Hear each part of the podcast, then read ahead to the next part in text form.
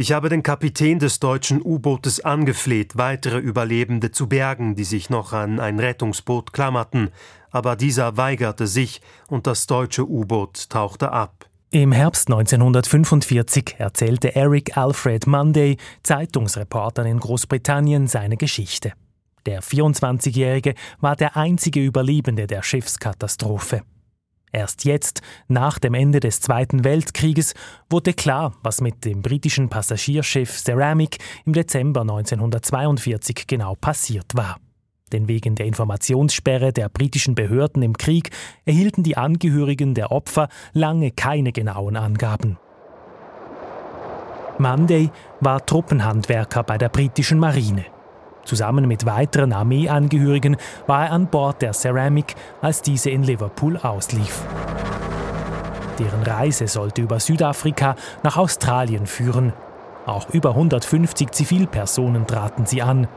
Dass auch Frauen und Kinder mitreisten, sei umstritten gewesen, heißt es im Bericht einer australischen Zeitung. Monday sagt nun, dass Kapitän Herbert Elford, der die Ceramic schon einmal ohne Eskorte durch den Atlantik gebracht hatte, bei den Behörden dagegen protestierte, in jenem Winter 1942 Frauen und Kinder an Bord zu nehmen. Weil der Zweite Weltkrieg auch in Nordafrika tobte, stieg die Zahl der U-Boote im Atlantik.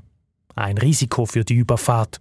Zur Selbstverteidigung hatte das Schiff daher auch eine Kanone und Flugabwehrgeschütze an Bord installiert.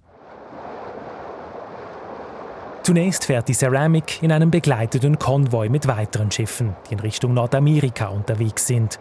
Doch dann trennen sich die Wege und das Passagierschiff ist allein unterwegs, immer mit Höchstgeschwindigkeit und in der Nacht verdunkelt. Am Nachmittag des 6. Dezember entdeckt ein deutsches U-Boot die Ceramic westlich der Azoren und verfolgt sie. Um Mitternacht rum schießt das U-Boot einen ersten Torpedo.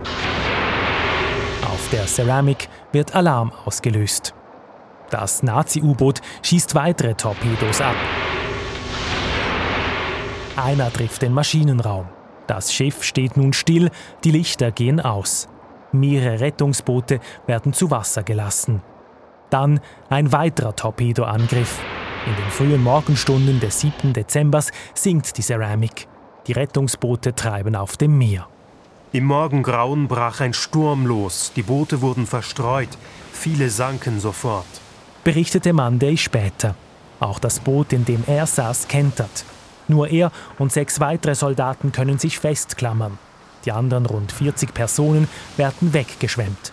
Nach einigen Stunden tauchte ein U-Boot auf. Sie warfen uns ein Seil zu, aber nur ich konnte es ergreifen.